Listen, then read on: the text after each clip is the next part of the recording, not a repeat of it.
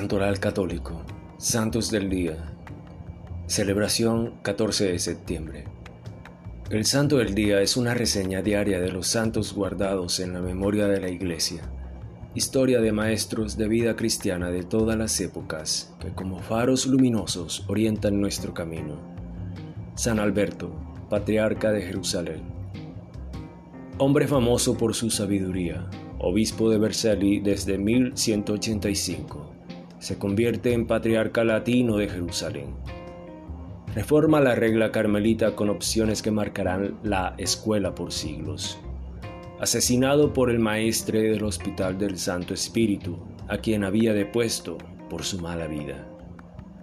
Gracias, gloria a Dios.